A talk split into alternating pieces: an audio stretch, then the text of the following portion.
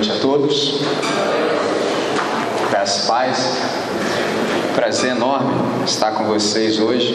De fato, hoje era a minha última data para 2018. Eu tenho compromissos até 2019. Hoje havia o último espaço. Então é um prazer estar com vocês aqui nessa hora, nessa nova oportunidade. Aqui é a terceira vez que eu estou com vocês. Eu estive aqui em 2014, quando a gente estava conversando sobre aquele acróstico COPA, e eu falei a vocês sobre comunhão. Então, prazer estar aqui. Eu quero chamá-los então ao texto de vocês, uma, uma nova história. Isso é um tema fantástico. Então eu quero chamá-los e chamá-las a Gênesis no capítulo 12. Gênesis no capítulo 12. Venha comigo a Gênesis no capítulo 12. Nós vamos ler, além dos dois versos que vocês separaram, nós vamos ler também o 3 e o 4. Então abra para Gênesis, Gênesis no capítulo 12, a partir do verso 1, está dito assim: Ora, disse o Senhor a Abrão: Sai da tua terra, da tua parentela e da casa de teu pai, e vai para a terra que te mostrarei. De ti farei uma grande nação, e te abençoarei, e te engrandecerei o nome. Se tu uma bênção. Verso 3: Abençoarei os que te abençoarem, e amaldiçoarei os que te amaldiçoarem. Em ti serão benditas todas as famílias da terra. 4. Partiu, pois, Abrão, como lhe ordenara o Senhor, e Ló foi com ele. Nós vamos orar. Há um outro texto, Romanos, capítulo 15, o verso 4, que nos diz como ler o Antigo Testamento. Romanos 15, o verso 4, está dito assim: Tudo quanto outrora foi escrito, para o nosso ensino foi escrito a fim de que pela paciência e consolação das Escrituras tenhamos esperança. Então, essa é a razão pela qual Deus preservou esse texto e nos preservou para ouvir esse texto no dia chamado hoje. Então, eu quero te chamar para que a gente fale com quem resolve. Senhor, nosso Deus e nosso Pai, nós queremos te dar graças de todo o nosso coração por essa nova ocasião em que o Senhor nos proporciona. Obrigado, Deus, pela possibilidade que temos de nos acercar em torno da tua palavra. Obrigado, Deus, porque essa é uma riqueza extraordinária. E nós queremos nessa noite que o Senhor possa silenciar todo o ruído no nosso íntimo. Equaliza-nos, Deus, de tal maneira que continuemos a ouvir a tua voz. Nós precisamos de abertura de percepção, Deus. Precisamos também que o Senhor cative os nossos corações de tal maneira que nada e nem ninguém venha nos distrair do teu propósito. Nessa hora, é desse jeito que a gente ora e fazemos a oração sempre em nome de Jesus. Amém, Senhor. Uma nova história, vivendo uma nova história. Eu li esse primeiro texto ah, em Romanos para dizer como a gente deve ler o Antigo Testamento por uma razão simples. Eu me lembro de um homem americano, ele se chamava Benjamin Franklin, e ele disse que o hoje é o aluno do ontem. Por que, que eu separei o Abraão para nós conversarmos nessa noite? Porque o Abraão é um arquétipo. Você pode perguntar assim, André, por que Abraão? O que, que a vida de um seminômade do passado tem que ver conosco que somos ocidentais do século 21? É uma grande pergunta. Por exemplo, todas as vezes que a gente lê a Bíblia Sagrada, a gente o faz com intencionalidade. Nós lemos a Bíblia Sagrada, tiramos dela toda a sabedoria e transformamos em cosmovisão. Por exemplo, mesmo guardadas as devidas proporções e diferenças, nós nos vemos refletidos em Abraão. Todos nós temos algo de Abraão. O que, que significa Abraão ser um arquétipo? Ele é ele mesmo, mas quando você lê com atenção, há muitas coisas dele em você também. Então, de certa forma, nós também somos Abraão. E para a gente viver de fato uma nova história, para que isso seja infinitamente mais do que um slogan, a gente precisa observar com a vida dele o que é que a gente pode aprender. Por exemplo, esse texto aqui tem um capital espiritual enorme. Eu me lembro do nosso irmão, saudosa memória, Russell Philip Shedd, quando ele diz que há muita carne nesse texto para a gente mastigar com os dentes do cérebro. Então vamos suar o cérebro nos próximos minutos. Interessante. Quando a gente olha para o Antigo Testamento, você precisa saber ler o Antigo Testamento. Tem muitas pessoas que não sabem e por não saberem falam coisas que não têm nada que ver com o propósito original de Deus. Por exemplo, um jeito simples de você ler o Antigo Testamento é você saber que Deus tem um propósito na história para o bem da humanidade. Ponto. É só isso. Deus tem um propósito na história para o bem da humanidade. O que, que Deus quer fazer? Simples, Ele quer nascer. Só isso que Ele quer fazer. Ele quer nascer. Porque se você se lembra de Gênesis 3,15, foi isso que Ele disse. Eu vou entrar no planeta de vocês e vou resolver a bagunça que vocês fizeram. Aí você pode perguntar, André, por que, que Deus tem que entrar na história para resolver o problema na história? Porque a gente pecou na história. Ou Deus entra na história e faz o que deve na história, ou não faz em lugar nenhum. Então o que, que ele está tentando fazer desde o princípio? Nascer. Só uma coisa interessante: em muitos momentos ao longo do processo, deu ruim. Traduzindo para você pegar a ideia, deu ruim. Por exemplo, capítulo 3, deu ruim. Capítulo 6, deu ruim. Lembra o que ele disse para Noé? Vou usar a linguagem da informática. Noé, faz backup porque eu vou formatar. Pegou a ideia? Quando você lê a Bíblia para entender, você fala, rapaz, não é que é verdade? Aí recomeçou a humanidade com uma nova história. Oito pessoas apenas. Eu não sei se você já percebeu, mas desde o dia do dilúvio, só existe a nossa família na terra. Só existe uma família na terra. Todos os caras que eram rebeldes na terra foram sepultados pelo dilúvio. Mas fala, ô André, e por que, que tem um montão de rebeldes ainda no planeta? Porque eles não vivem de acordo com a nova história. Mas só que interessante, tem um montão de gente no planeta agora que não sabe a qual família pertence. Só existe uma família na Terra, é a família daqueles caras que amam a Deus. Qual é a grande questão? Nem todos sabem disso. Vamos andar mais um pouquinho. Capítulo 11. Que tem no capítulo 11? Torre de Babel. Pessoal, como é que é isso, André? É assim, os camaradas entraram numa 400 anos depois do dilúvio de fazer uma torre cujo cume tocasse nos céus. Eu não sei se você sabe, mas é o seguinte: naquele tempo eles acreditavam que o céu distava da terra tão somente dois quilômetros. Então eles pensaram assim: vamos fazer aqui o nosso centro religioso. Deus disse para a gente se espalhar pela face da terra. Não vou fazer nada do que Deus disse, não. Para que nesse negócio aí de viver uma nova história? Não, não, não, não. Vamos ficar aqui. E mais, suponhamos que ele se irrite novamente e traga um dilúvio, coisa que ele disse que jamais faria. A gente sobe e invade a casa dele. Olha só a ideia dos caras. É porque quando a gente lê em português, você não percebe um nível de insensatez e de ironia, porque Deus disse: desçamos eles não passaram nem perto. Mas só, como assim, André? Por exemplo, você já viu falar do MST, Movimento do Sem Terra? Então, lá era o MSC, Movimento do Sem Céu.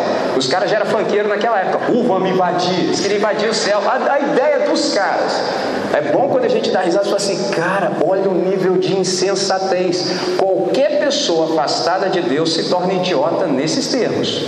É só é assim, André? É. Aí eles falam assim: vamos engrandecer o nosso nome. Deu tudo errado, cara, tudo errado. Deus apareceu lá e falou: oh! Deus gosta de unidade para o bem.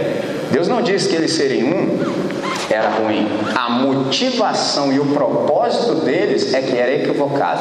Qual é o segredo que Gênesis 11 ensina para gente? Um só. Todas as vezes que nós somos um, a coisa flui. Por que, que a gente tem dificuldade de execução no planeta? Porque a gente não é um, a gente não concorda com nada. É só como assim, André? É simples. Por exemplo, qualquer qualquer situação no universo que a gente não estiver gostando, porque a gente sabe que não está do jeito de Jesus de Nazaré, é a coisa mais simples do mundo. Basta chamar dois ou três da nossa família e falar assim, irmão, tá vendo essa parada aqui? Tô. Você vê se isso aí está do jeito do Evangelho? Tá não, André? Então isso aqui vai acabar agora. É só a gente entrar em comunhão, pedir o que Jesus pediria se estivesse aqui agora no nosso lugar. E aí você está falando assim, hã? É, ué. porque orar em nome de Jesus você acha que é o quê? Tem gente que assim, a oração está indo longa, o cara assim, em nome de Jesus. Em nome de Jesus, para ver se acaba. O que é orar em nome de Jesus? É pedir aquilo que Jesus pediria se estivesse aqui agora no seu lugar. Você sabe que Deus, primeiro, não ouve as nossas orações. Segundo, Ele só faz o que Ele quer. Você sabe disso, né? Seja feita a tua vontade na terra com o mesmo parâmetro que é no céu. Deus não ouve as nossas orações. Mas fala, que isso, André? É, ué. Tu, porém, quando orares, entra no teu quarto, fecha a porta e o teu pai que te vê em secreto. Olha que fantástico! Então eu falo e Deus não me, não me ouve. É, por quê? Porque assim, eu gosto de falar umas coisas que assim, o pessoal gosta de ouvir, entendeu? Isso tem um nome, chama hipocrisia. Todas as vezes que eu falo, Deus não me ouve, Deus me vê. Ele checa se há concordância e consonância entre aquilo que eu verbalizo e o íntimo do meu coração. Aí ele fala assim: joia. A única pessoa que sabe orar no universo é a terceira pessoa da Trindade, Espírito Santo. É só como assim, André? Romanos 8, 26. Porque nós não sabemos orar como convém, vírgula, conjunção adversativa. Mas o Espírito Santo intercede por nós com gemidos inexprimíveis. É algo extraordinário. A gente chega no capítulo 12. Por quê? Deus lá no jardim disse à mulher: Eu vou entrar no universo, vou entrar no planeta e vou fazer isso através do ventre de uma mulher. Traduzindo, se é que você não sabe ainda, o pacto de Deus é com as mulheres. Agora, quem não sabia vai dar uma olhadinha assim no planeta e vai falar assim: Ah, entendi então.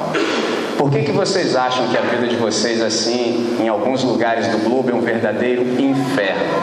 Porque o inimigo, primeiro, é inimigo de vocês. Primeiro, depois que ele é inimigo do ser humano do sexo masculino. Você lembra que lá no jardim, quando Eva tomou o fruto e estendeu a mão e deu ao seu marido, essa parte não consta no nosso texto em português, porque ele estava próximo. Traduzindo, nós seres humanos do sexo masculino somos omissos desde o princípio.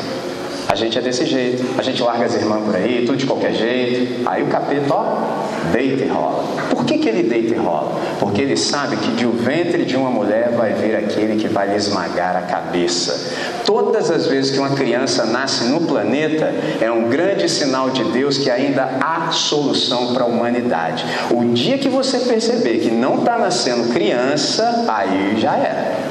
Entendeu? Só, ó, tem gente que fala, eu não vou colocar criança nesse mundo, André, mundo tenebroso. É, mas pode ser que essa criança aí nesse mundo tenebroso seja a resposta que a gente precisa. Pegou a ideia? Capítulo 12, exatamente a convocação do Abraão para fazer nele tudo que o pessoal tentou fazer com as próprias mãos e não conseguiram. Interessante isso. Quando a gente olha com essa perspectiva, a gente começa a perceber que o principal tema da Bíblia Sagrada é a história da salvação. Assim, nesse tempo oportuno, Deus pôs em andamento o seu propósito na história. Qual é o propósito de Deus na história? Ele quer nascer. E aí, para que isso aconteça, a primeira coisa que ele tem que fazer, precisa constituir um povo, porque não dá para nascer se você não tiver um povo para você ser originário dele. Observe o verso 1. Disse o Senhor a Abraão. O que, que isso quer dizer? Que Deus é o grande iniciador. É de Deus toda a iniciativa e mais, toda a acabativa. Por exemplo, se você vai numa palestra motivacional, os caras sempre te falam assim: você tem que ter iniciativa. É legal, quero ver ter acabativa. Tem um montão de gente que começa um montão de coisa, mas nunca leva a bom termo. A única pessoa no universo que começa e termina é Deus. Aí você sabe disso. Vou falar de um modo poético, porque ele é o alfa e o ômega. E é tão extraordinário isso que ele fez o fim antes do começo. Aí para não ter erro mesmo, que isso, André? É uma irmão. A coisa linda. Primeiro ele fez o que ele queria, depois ele começou. Aí para você que nunca ouviu isso, está assim, como é que é? É, é simples. É porque Deus não pode ser surpreendido. Deus é surpreendente. Então, primeiro ele fez o fim, do jeito que ele quer. Depois ele começou. Aí, quando deu ruim, tem gente que fala: Ih, não, não, ele já sabia. Já estava tudo resolvido. Vou usar outra linguagem de hoje: Netflix. Já viu falar de spoiler? Nosso spoiler chama Apocalipse livro das revelações. É um negócio, cara, eu, sinceramente, só vive mal hoje quem quer. Quem não quiser viver mal, extraordinário. A gente sabe porque Deus já nos mostrou tudo. Observe o texto. Disse o Senhor a Abraão: é dele toda a iniciativa, é dele toda a acabativa. Ou seja, ele está mais interessado no nosso próprio bem-estar e salvação do que nós. Porque foi ele que começou, não foi Abraão que estava tateando lá e achou Deus. Não, foi Deus que lhe apareceu. Mas, André, como é que é isso? Disse o Senhor a Abraão. Pergunta é: e quem é esse Abraão? Ele é um arameu obscuro politeísta, originário de Ur da Caldeia, adorador de outros deuses. Ou seja, para ele, mitologia era verdade. Esse é o Abraão. Interessante, Deus nunca chamou alguém por nenhum mérito precedente deste. Traduzindo, ninguém que é chamado por Deus tem nenhum tipo de característica ou qualidade que venha chamar a atenção de Deus. Jamais. Não, não, não, não. não. Todos nós estávamos em pecado. Deus foi lá e chamou a cada um de nós. Outra coisa interessante, essa vida, essa nova história começa exatamente com o discernimento da vocação. Só André, o que, que é isso? Por quê? Porque o que realmente conta é o que pode ser contado. Observe que o texto diz que Abraão tinha 75 anos quando saiu de Ur dos Caldeus. O que, que o texto está dizendo para mim e para você? É assim: Bíblia Sagrada, você precisa se aproximar, desconfiar de que tem alguma coisa no texto que você ainda não percebeu. O que o texto está dizendo é assim: tudo aquilo que não é feito em obediência a Deus não é contado, não serve para nada. O que conta é o que pode ser contado. Mas só, como assim, André? Lembra de um texto, uma oração nosso irmão chamado Moisés, Salmo 90, verso 12: Ensina-nos a contar os nossos dias de tal maneira que alcancemos um coração sábio. Primeira vez que eu li isso, eu falei, pô, mas isso aqui é óbvio, né? Pera, presta atenção. Quem aqui no auditório já fez uma oração ao Deus onipotente dizendo assim: Ó oh Deus, Criador dos céus e da terra? Porque aí você sabe que tem que mudar de voz, né? Revele a mim, Senhor, qual é a minha idade. Aí Deus diria com a voz do Cid Moreira: cheque a sua identidade. Todos nós sabemos, ou então dá uma olhadinha na certidão de nascimento, passaporte, tem documento para isso. O que, que Moisés está dizendo? O que eu acabei de desafirmar. O que conta é o que pode ser contado.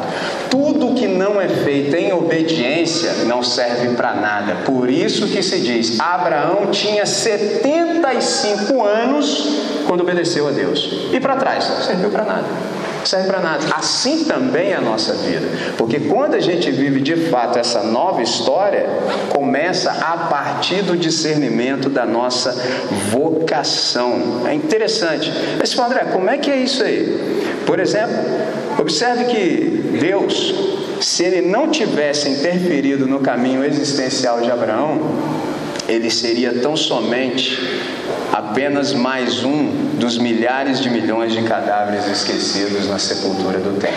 A gente só sabe sobre o Abrão porque Deus interferiu na vida dele de um modo especial. Porque se isso não tivesse acontecido, quem lá de nós saberia quem é Abrão? Interessante. Agora observe as ordens de Deus para ele. Deus se manifestou a Abraão e deu-lhe uma ordem personalizada. Observe o texto. Disse o Senhor a Abraão: Sai da tua terra Sai da tua terra, da casa do teu pai, para a terra que te mostrarei. De ti farei uma grande nação, e te abençoarei, e te engrandecerei o nome. Se tu uma bênção, abençoarei os que te abençoarem, e amaldiçoarei os que te amaldiçoarem. E em ti serão benditas todas as famílias da terra. Traduzindo, é impossível não perceber que Deus estava falando com Abraão. Como é que isso se aplica a mim e a sua vida? Toda vez que Deus fala conosco, a gente sabe que Deus falou com a gente. Aí quando está assim no meio da multidão, a gente quer sair com aquela assim, ó. Deus está falando com você você quer sair com aquela assim. Deixa eu ver se Deus está falando com meu amigo também. Ih, o cara está em outra frequência. Aí você olha para esse aqui, o cara está dizendo. Ele fala com você de uma maneira que nem você consegue se dar conta tamanha intimidade. É isso que está acontecendo aqui. Observe o texto. Saia. É interessante que antes de Deus indicar para onde ele deveria ir, Deus ordenou que ele deveria sair. Interessante. Por exemplo, vamos lançar a mão da nossa imaginação. Interessante que um camarada chamado Einstein, ele disse que um raciocínio lógico nos leva de A a B, ao passo que a imaginação pode nos levar para qualquer lugar. A imaginação é infinitamente mais importante do que o conhecimento. Presta atenção, troca de lugar, pelo menos na sua imaginação, com Abraão. Imagina que você está assim, estabelecido no seu país, está lá no seu país, estabelecido, 75 anos, tudo tranquilo. Aí no seu país você tem uma família, ó, do macro ao micro. Aí você tem a sua família, está tudo certo, tudo resolvido, entendeu? Você tem a segurança do seu clã, entendeu? Aí aparece Deus e fala assim: então, sai daí, sai da, da tua terra terra, da tua parentela e da casa do teu pai, e vai para a terra que eu vou te mostrar. Aí tem um detalhe: imagina se Abraão falando isso para a mulher dele: Amor, vou, vamos viajar. Vamos para onde? Não, vamos para um lugar aí que, assim, não sei não. E de onde você tirou essa ideia? Deus falou comigo. Qual deles? Não, mulher, não é deles, é o Deus. Dá certo, gente. Isso não funciona, não. Sabe por que, que não funciona? Porque hoje, nós que já sabemos todo o fim da história, não estamos obedecendo a Deus. Nós sabemos o que aconteceu e nem isso nos motiva a obedecer. Imagina Abraão que não sabia de nada. Aí você fala, André, que rolo, hein? Você vai para onde, Abraão? Não faço a menor ideia. Eu só sei que Deus mandou sair daqui. Abraão, mas é o seguinte: se você sair daqui, e o que você construiu até então? Ah, vou deixar para lá. Mas você vai para onde? Não faço a menor ideia. E assim a segurança, porque se você entrar naquele deserto ali, mano, já era você. Eu um dia estava lá no deserto. Lá no Egito, os caras falaram assim: não entra ali. Se você entrar ali, ó, aí é por sua conta, já era, e vai ficar assim, com a cabeça separada do corpo. Hoje é assim, imagina 4 mil anos. Sai da tua terra, da tua parentela e da casa do teu pai. Aí eu te pergunto: que sentido faz isso? Nenhum. Primeira coisa, para andar com Deus, só dá para fazê-lo pela fé. Porque tudo que Deus fala comigo e com você não faz sentido, vai soar para nós como um grande absurdo. Aí diz o texto de Hebreus, capítulo 11, verso 8, que pela fé, Abraão, quando chamado, obedeceu, a fim de ir para um lugar que devia receber por herança e partiu sem saber para onde ia. Qual é o segredo? Só dá para andar com Deus por fé. Sem fé é impossível agradar a Deus, porque não faz nenhum sentido para nós obedecer a Deus nos termos de Deus. Observe o que ele diz: rompa com o seu passado. Pessoal, como assim, André? É, para viver uma nova história, você não precisa mais do seu passado. Pessoal, como assim? Mas como é que eu vou para um lugar que eu nem sei onde é? Aí tem um segredo na vida. Para você obedecer a Deus, você tem que saber quem é Deus.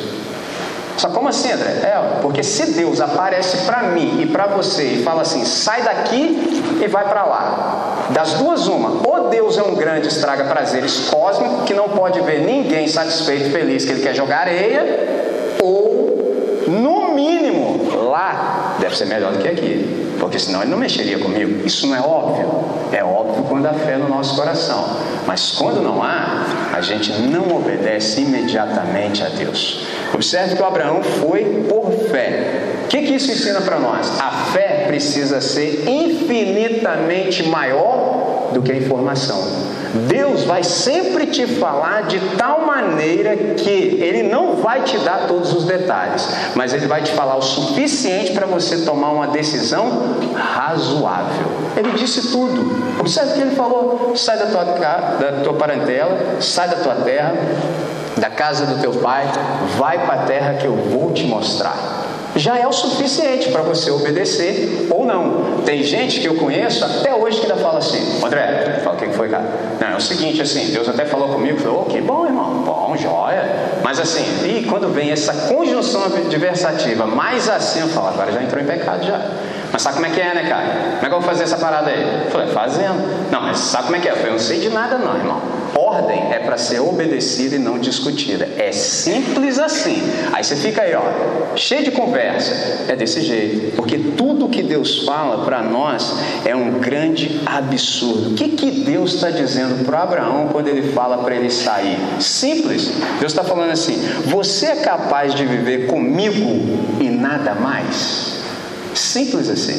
Você é capaz de abrir mão de tudo para de fato meter? Porque tem gente que acha que Deus está querendo o que a gente tem. Só se Deus fosse um ídolo. Deus é o dono de todas as coisas. Deus não quer nenhum bem que eu possa ter, porque eu sei que eu não tenho nada. Ele quer a mim. Qual é o problema entre nós e Deus? Porque a gente sempre tem um outro Deus. Por isso que a gente se agarra a esse outro Deus. Por isso que ele fala: livre-se disso. Eu para você serei suficiente. Aí a gente fica em xeque. Porque lá no fundo, no fundo, no fundo, nosso pezinho está sempre assim, ó desconfiado. Vai que Deus não é Deus coisa nenhuma. Como é que eu fico? Eu que não faço aqui o meu esquema não para garantir. Porque não, vai que Deus me deixa na furada aí. Esse é o nosso problema. Só que aí tem um detalhezinho só. Qual? Nós estamos presos aqui dentro. Ó.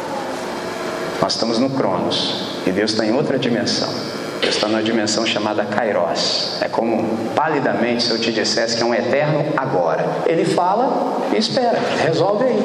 Aí tem gente que já ouviu Deus, ó. Até hoje. Por quê? Está esperando sua decisão. O que você nem sempre percebe é que o tempo está passando.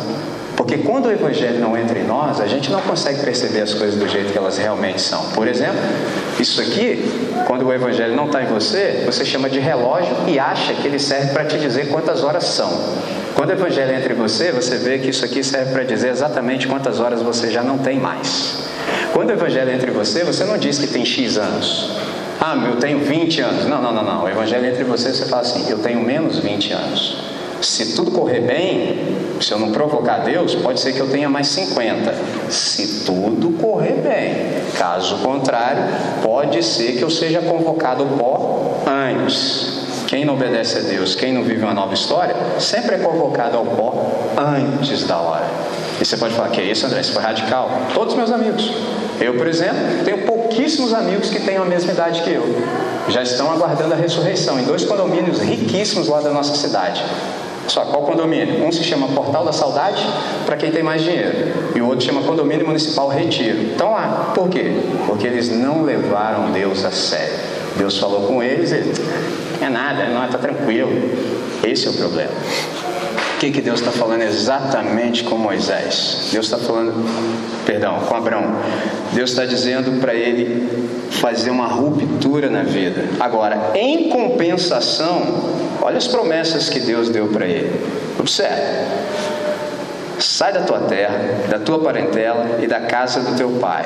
Vai para a terra que eu vou te mostrar de ti farei uma grande nação. Observe, a bênção sobre Abraão é uma bênção nacional.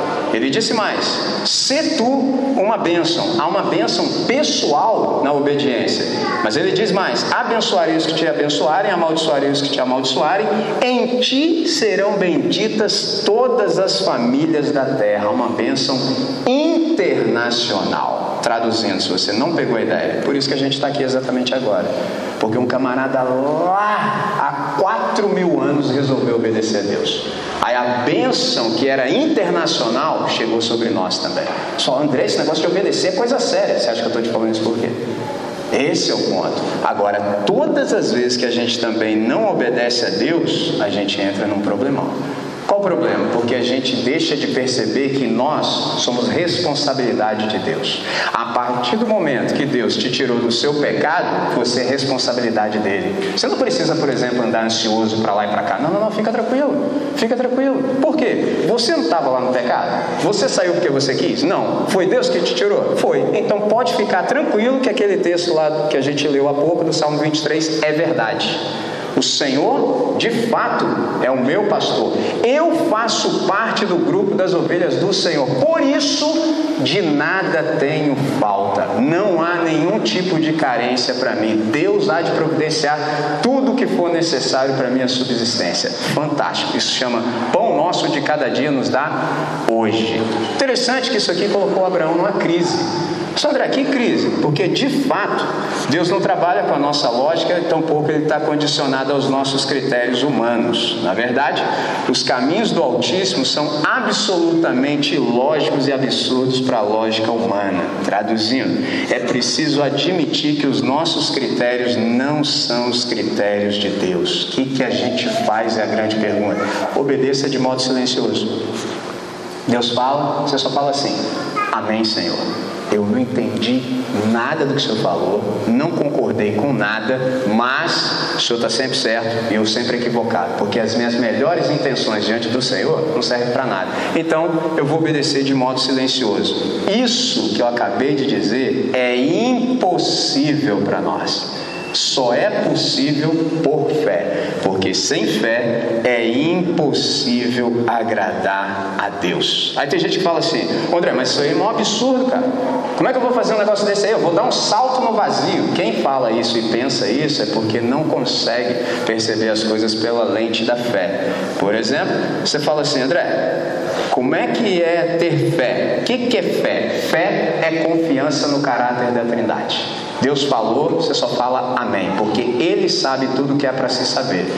O que, que é ter fé? Ter fé é crer naquilo que você não vê, e a recompensa por essa fé é ver aquilo em que você crê. E aí a fé ganha concreção histórica, ou seja, a fé afeta irremediável a vida. Aí nós partimos obedientemente rumo a uma nova vida, movidos pela loucura da fé. E aí você me pergunta, André, se a questão é obedecer, o que, que é obedecer? Na verdade, obedecer é ter esse encontro com Deus. Obedecer é confiar de modo absoluto em Deus. A obediência faz com que nós rompamos com o passado para nos lançarmos em um futuro onde tudo parece ir contra. Por isso que a gente sempre fica em crise. Obedecer é dar um salto de cabeça no absurdo. Por quê? Porque Deus é absurdo. E sempre que eu falo isso, eu me lembro do nosso irmão do passado chamado Tertuliano, quando ele me ensinou. Ele disse assim: Creio porque é absurdo. Se não fosse, eu entenderia. Qual é o nosso problema? A gente, ao invés de crer em Deus, a gente quer entender Deus. O dia que alguém entender Deus no universo, essa pessoa só pode ser Deus. Só Deus entende Deus. Eu não disse lá há pouco que a gente sequer sabe orar? Por que, que a gente não sabe orar? Porque a gente não sabe pedir o que Deus quer. Exemplo simples, simples. Alguém está enfermo. O que, que a gente ora? Ou você é do time da loucura que determina que o cara seja sarado, isso é loucura, ou para você assim, ficar ali na sensatez, você fala assim: Senhor, seja feito conforme a tua vontade. Está errado? Claro que não. Mas, checa aí o livro de Atos. Veja se alguns dos discípulos oraram do jeito que a gente ora hoje. Nunca. Por que, que eles não oraram do jeito que a gente ora hoje? Porque eles sabiam o que estava acontecendo. Eles obedeciam a Deus, então eles sabiam o que, que era para fazer naquela circunstância. Hoje, hoje a gente é de um polo, hoje a gente é de outro polo, mas a gente não tem mais aquela moderação que o Evangelho nos dá. A nossa desobediência é tamanha que as coisas acontecem na nossa frente e a gente não consegue perceber. Todas as vezes que a gente desobedece a Deus, a gente vai perdendo visão. Ao invés da gente ver os movimentos de Deus na história, a gente começa a ficar perdido. Por isso eu insisto: sem fé é impossível agradar a Deus. No entanto, quando a gente continua percebendo, a gente se dá conta de que o Abraão obedeceu a Deus. Mas tem um detalhezinho. Quando a gente lê o Abraão hoje, a gente acha que ele é um super-homem, fantástico. Não é verdade. Levou muito tempo, muito tempo para de fato a gente conhecê-lo como a gente o conhece agora como o patriarca, o pai da fé. Levou muito. Deus teve muita paciência com ele. Como é que isso se aplica a mim e a sua vida? De igual modo, Deus também tem essa paciência conosco. Foi por isso que ele nos reuniu nessa noite para que o Espírito dele pudesse trabalhar em nós. Qual é a ideia que eu estou trazendo para vocês? Quando Deus nos convoca, Ele nos convoca para uma missão.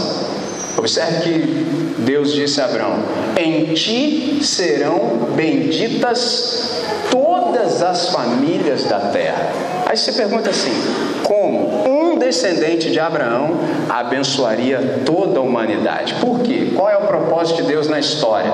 Deus quer entrar na história para fazer o bem para a humanidade. Como? Ele quer nascer. Quem é o descendente direto de Abraão que beneficiou toda a humanidade? É só você abrir a Bíblia agora em Mateus capítulo 1, versículo 1. Primeiro versículo já diz que Deus fez o que deveria ser feito. Princípio do Evangelho Livro da genealogia de Jesus Cristo, filho de Davi, filho de Abraão. Qualquer judeu que, leri, que leu isso compreendeu o que, que Deus fez na história. Esse é o ponto. Todos nós só estamos aqui porque essa bênção internacional de Deus veio sobre nós. Qual é a palavra do Evangelho para nós exatamente nessa noite? A fé é para esta vida aqui. Observe que ele diz: Se tu uma bênção. Ele não disse isso, por exemplo, lá para os anos vindouros, ele disse exatamente agora. O que, que isso significa? Que a fé é para hoje. A fé traz sentido para o hoje, para o presente, porque o melhor lugar do mundo sempre é no agora. Pessoal, como assim, André? Por exemplo, da outra vez que eu estive aqui há quatro anos, eu falei especificamente sobre isso. Nessa reunião hoje aqui, nós temos esse número de pessoas mas não significa que todos vocês estão aqui.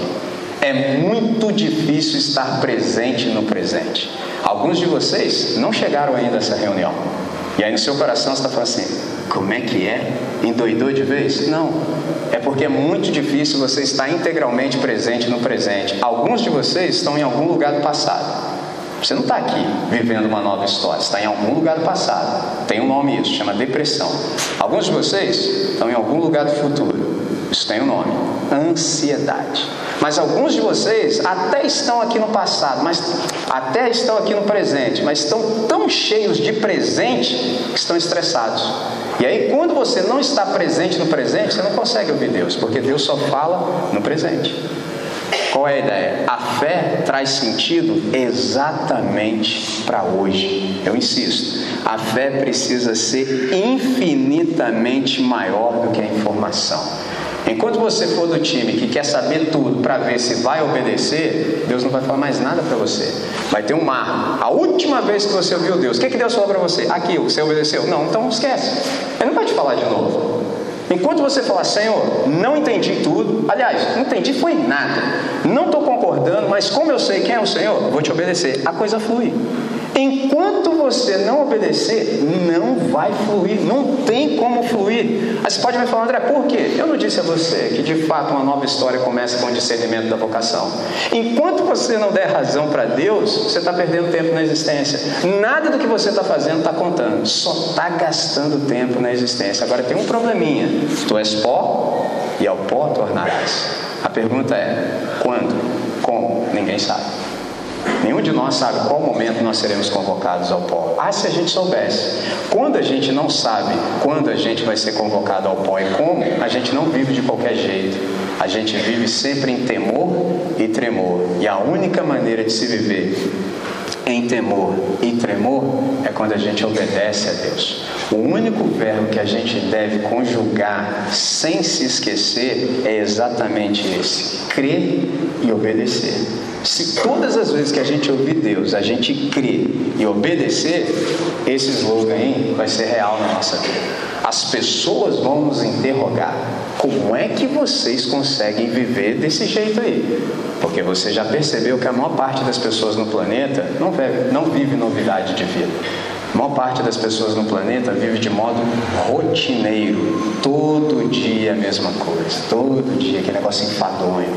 Quem anda com Deus em obediência, todos os dias são dias novos. Todos os dias você tem a possibilidade de ser surpreendido por Deus, porque todas as vezes que você obedece a Deus, você não sabe o que vai acontecer. Você não faz a menor ideia. Eu já estive em lugares que eu falo, cara, olha onde eu estou. Eu não tinha nem perspectiva de vida.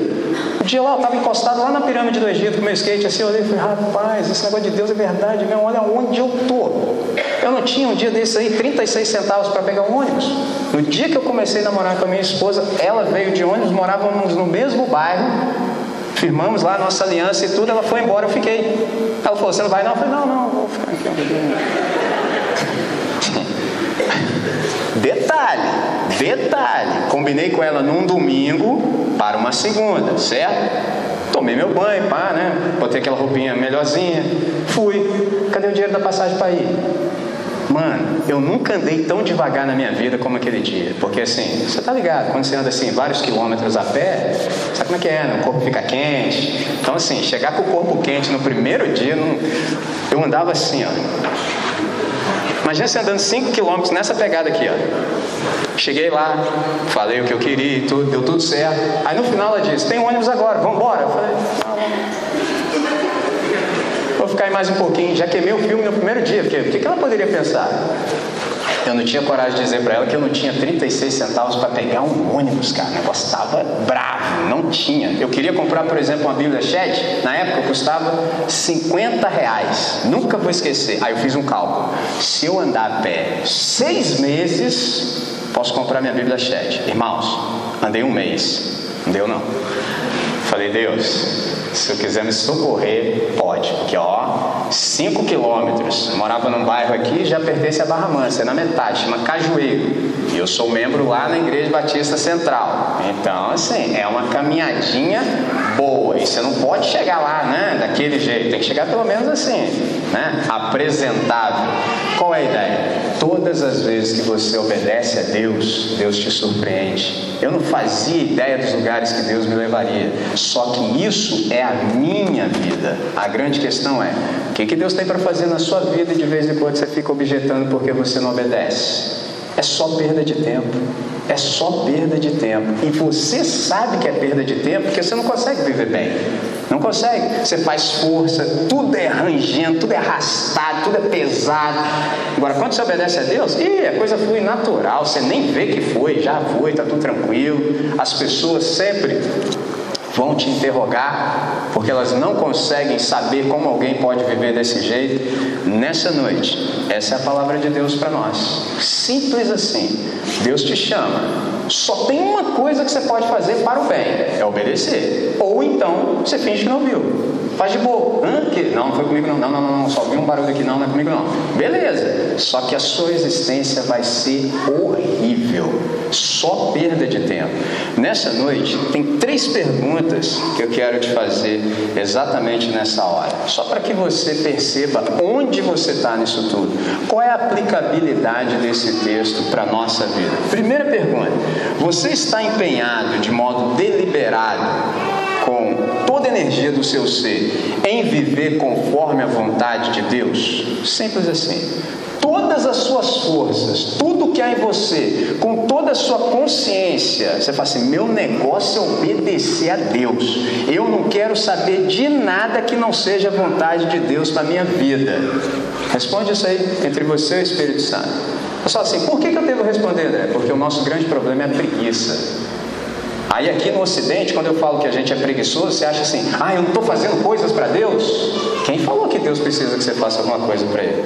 Um Deus que precisa que uns seres humanos desobedientes façam coisas para Ele não pode ser Deus. Deus é que faz em nós.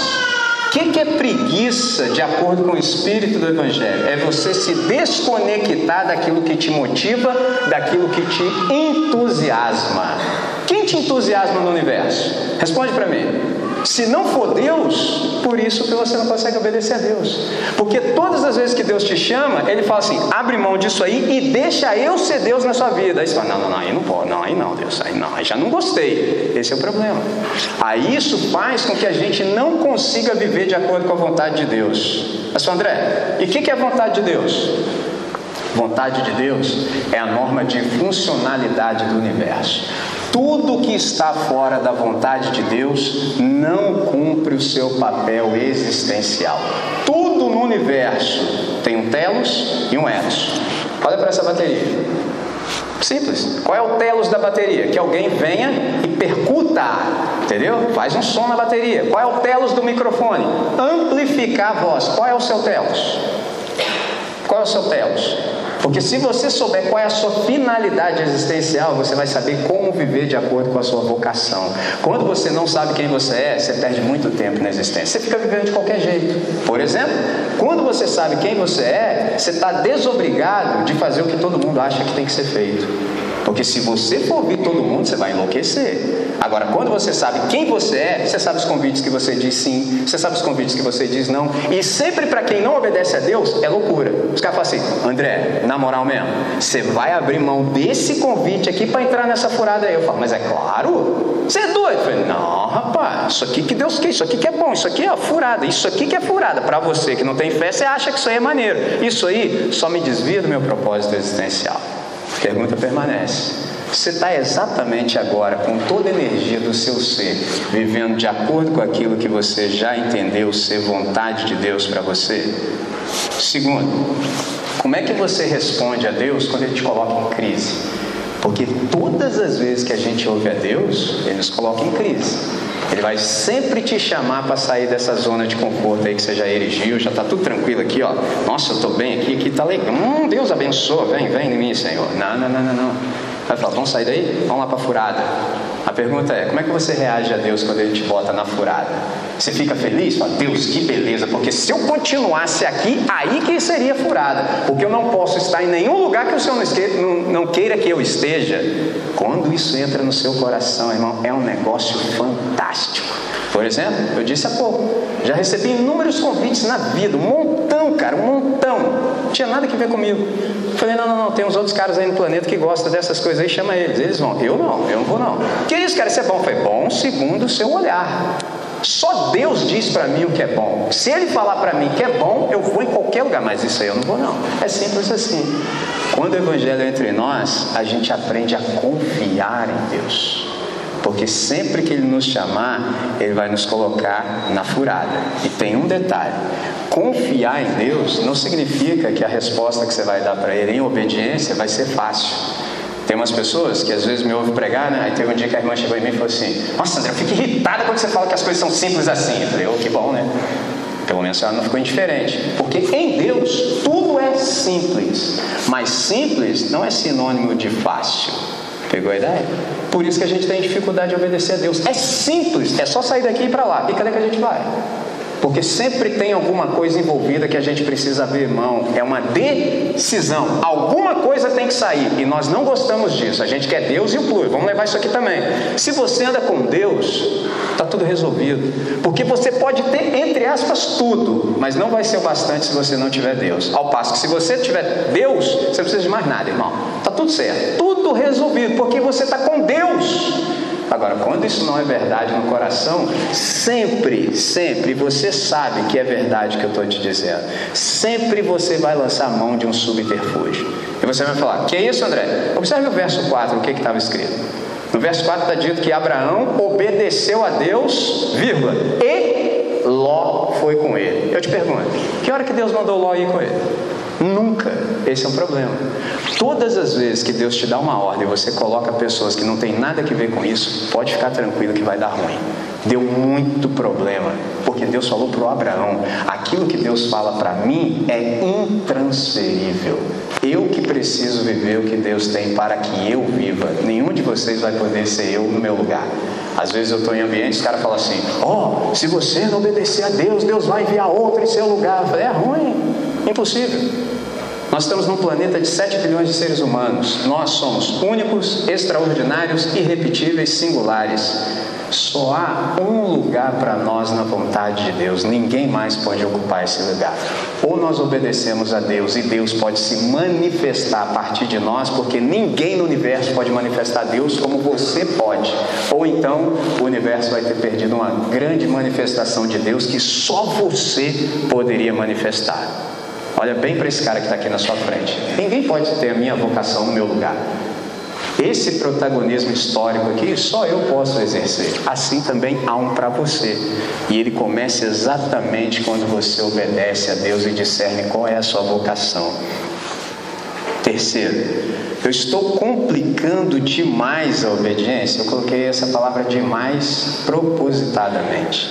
Porque obediência é simples. Se ficou complicado obedecer a Deus, já é pecado. Quanto mais, demais. E aí você pergunta assim, André, e como é que eu sei que eu estou complicando demais a minha obediência a Deus? Simples. Por exemplo, quando eu preciso resolver algo, eu faço aquilo que está em Provérbios 11, 14. Na multidão de conselheiros, há segurança ou sabedoria. Aí eu procuro uns caras assim que sabem das coisas, levam Deus a sério falam, irmão, tem que resolver isso isso aqui. O que, que o irmão percebe nessa situação?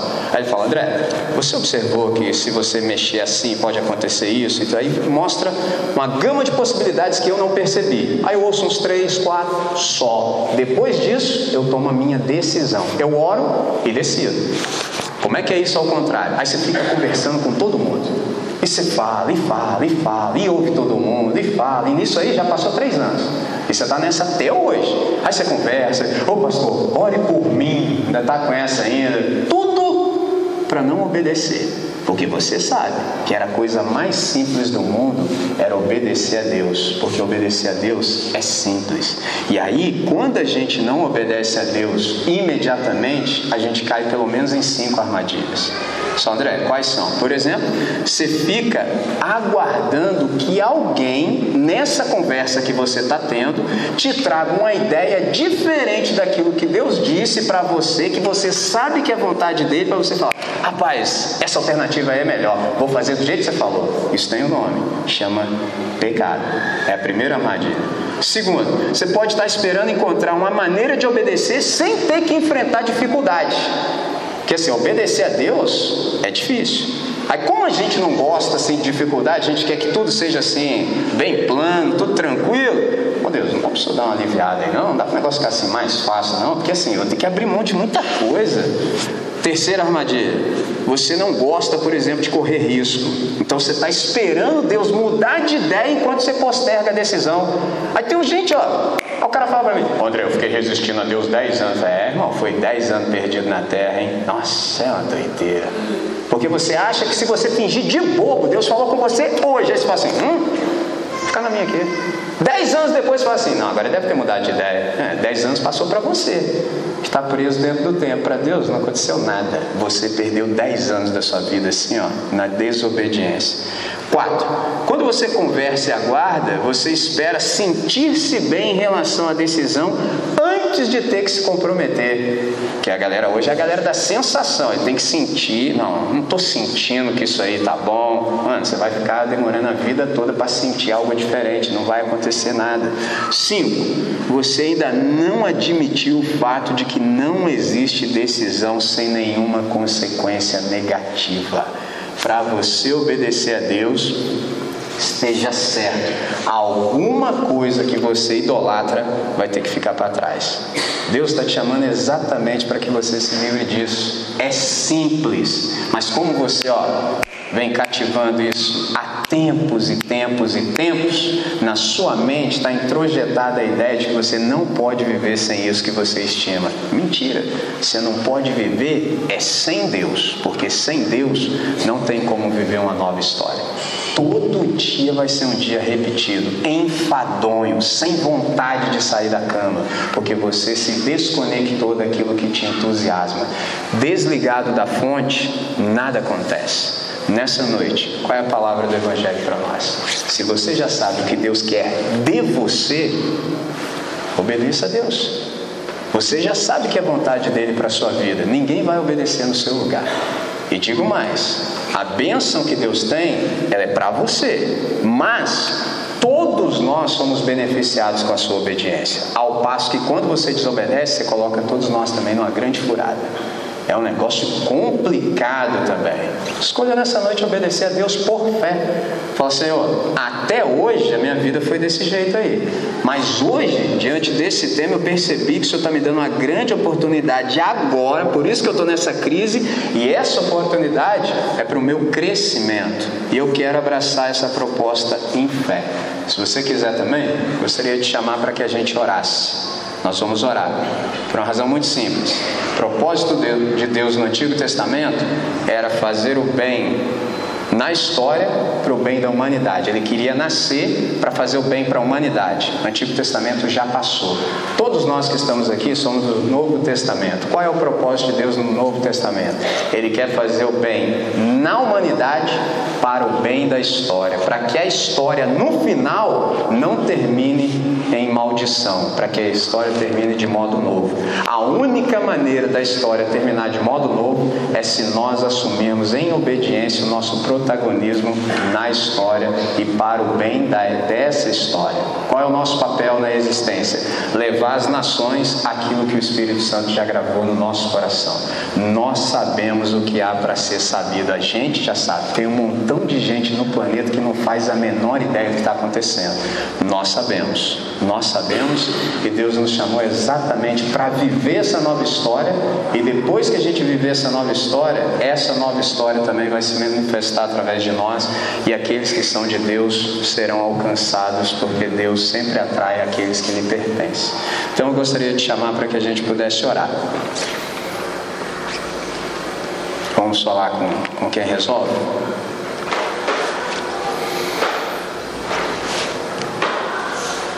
Senhor, nós queremos te agradecer primeiramente por essa riqueza que o Senhor distribuiu para cada um de nós. Nós nos percebemos confrontados nessa noite. E por isso, Deus, nós queremos por fé, de fato, que o Senhor possa nos tomar em tuas mãos. E uma vez que nós estejamos em tuas mãos, que o Senhor possa nos guiar conforme a tua vontade e o teu querer. Seja qual for a mudança necessária, Deus, independentemente do lugar aonde cada um de nós deva ir ou do que nós devamos fazer, nós queremos que o Senhor saiba que nós estamos totalmente disponíveis ao teu querer. Pai, nós não queremos viver fora da tua vontade. Nessa noite, Deus, é com essa honestidade, com sinceridade e, sobretudo, com simplicidade que nós oramos. E nós sabemos, aguardamos do Senhor uma resposta, Deus. E nós já sabemos que essa resposta para muitos de nós será desconfortável, porque nós percebemos que todas as decisões que a gente tem que fazer ao teu lado, sempre elas uh, escondem, envolvem escolhas difíceis, Deus. Então nós queremos que o Teu Espírito possa estar sobre nós e nos fortalecer para que a gente não venha esmorecer, mas que a gente possa Te obedecer e viver para o máximo louvor da Sua glória. De tal maneira que a gente possa de fato experimentar uma nova história. Então é desse jeito que a gente ora, em nome de Jesus. Amém. Amém.